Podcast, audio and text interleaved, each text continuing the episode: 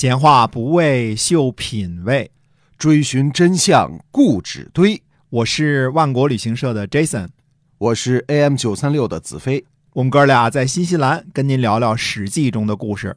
各位听友，大家好，欢迎收听《史记》中的故事，是由新西兰万国旅行社的 Jason 为您讲的。嗯，欢迎呃您呢把我们的节目呢分享出去，同时呢订阅啊，嗯，最好再加个五星好评啊，应该的啊，这是。要求多了点。您要是听到今天还不加个五星好评，那您就白当我们的 还是我们的铁粉没问题，没问题，没问题，继续可以听，免费听，免费听，免费的，啊。免费的，啊我们一直免费。嗯，呃，我们可以粗略的把政治人物啊分为两种类型，是嗯。革命派还是改良派。哎，嗯，革命派呢，对于传统极端不满，要彻底的砸烂旧的瓶瓶罐罐，嗯呃，往往呢天分较高，呃，自视也高。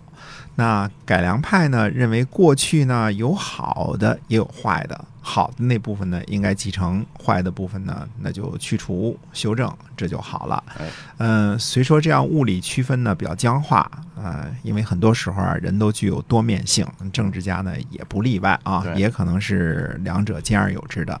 呃，从行事风格来讲呢，革命派呢往往行事极端，大破大立，嗯惊世骇俗；改良派呢往往行事保守，注重实际效果。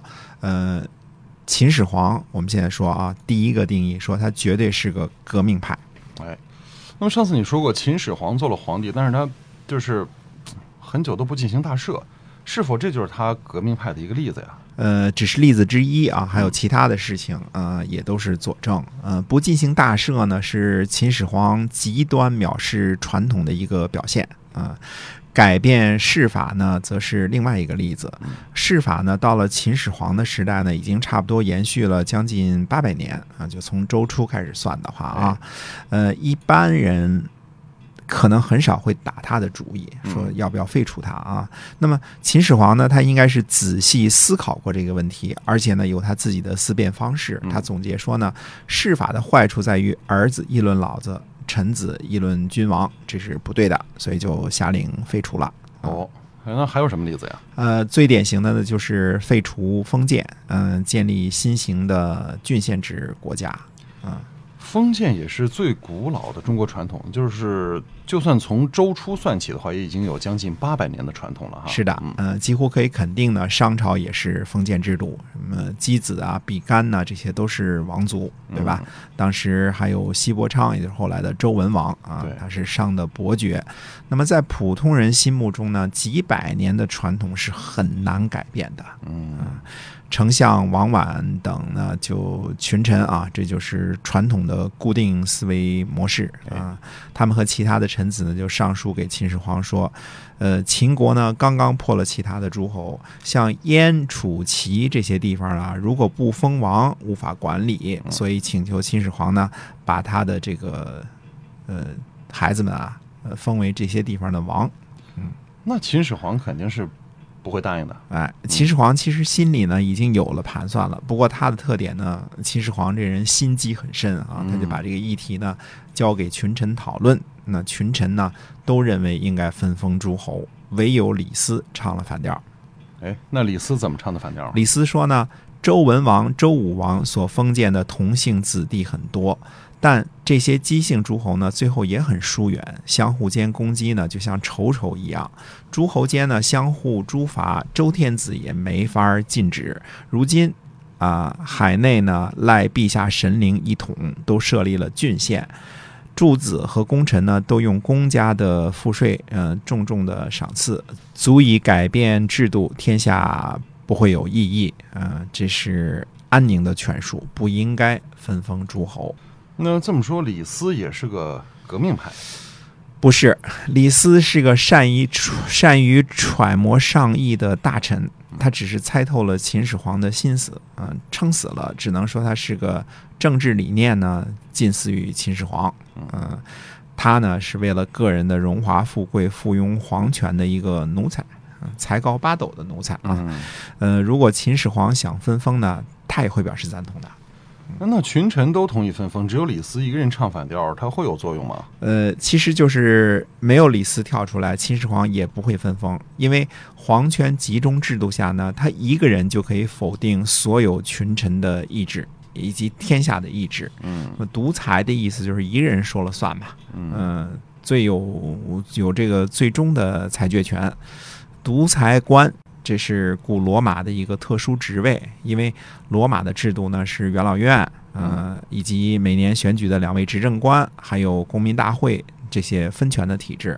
两位执政官的体制呢是不适合战争情况的，所以古罗马呢特别设立了独裁官这个职位，呃，就是 dictator，英文叫啊。嗯那么独裁官呢，在战争期间呢，可以总揽全权，不需要被其他人干预。呃，当然，古罗马最初的独裁官是有条件的啊，比如说任期是半年，呃，独裁官麾下的军队呢不能进入罗马城，呃，战事结束之后呢，必须马上的呃解除军权啊、等等啊，呃，独裁官这个制度啊，嗯、就是终身化，是罗马共和国晚期才有的一种现象。嗯，一开始都是半年任期。半年的哈。嗯嗯，那秦始皇否定分封的理由是什么呀？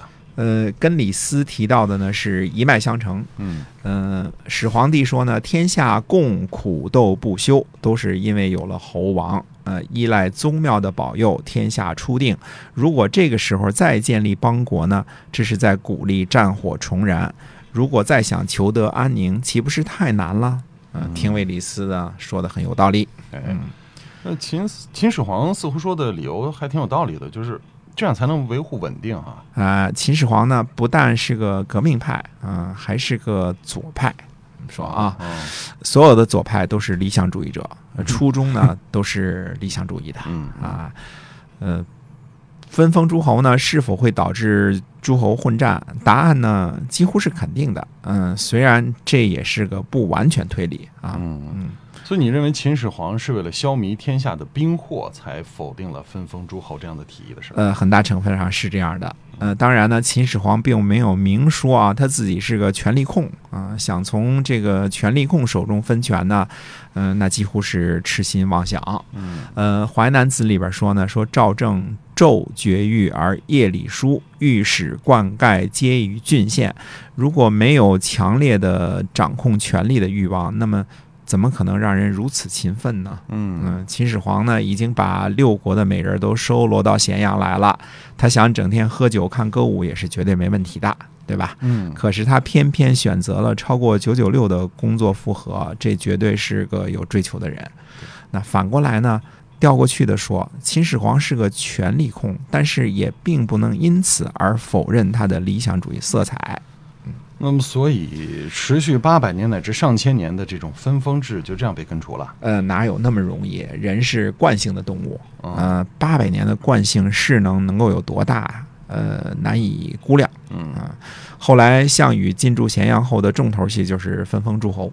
嗯、刘邦呢也分封诸侯，只不过呢，刘邦采取的是分封子弟的做法，他铲除了几个异姓王。呃，秦呢是依靠武力强势废止了分封制，这属于霸王硬上弓。嗯啊，刘邦采取的是遵循传统，但是偷换概念。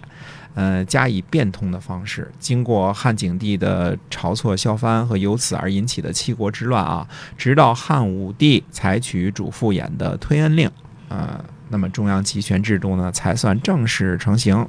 成型后的中央集权制呢，依然保留着对于传统封建制的妥协。所以我再次强调一下啊，中国各个时期阶段的划分：西周是封建制，春秋是封建制的衰落时期，战国是封建制的崩溃时期。秦统一中国之后呢，中国是个带有封建残余的中央集权的王朝时代。这是我认为，呃，恰如其分的一个定义吧。嗯嗯，而不是一直说的这个所谓封建社会啊，其实主线并不是封建哈。呃，封建社会主线不是封建，我们现在说的封建社会主线不是封建，只有西周才是封建社会封建。社会，嗯。好的，那么您现在收听的是由新西兰万国旅行社的 Jason 为您讲的《史记》中的故事。那么希望您能够订阅并且分享。我们在下期节目中再会。再会。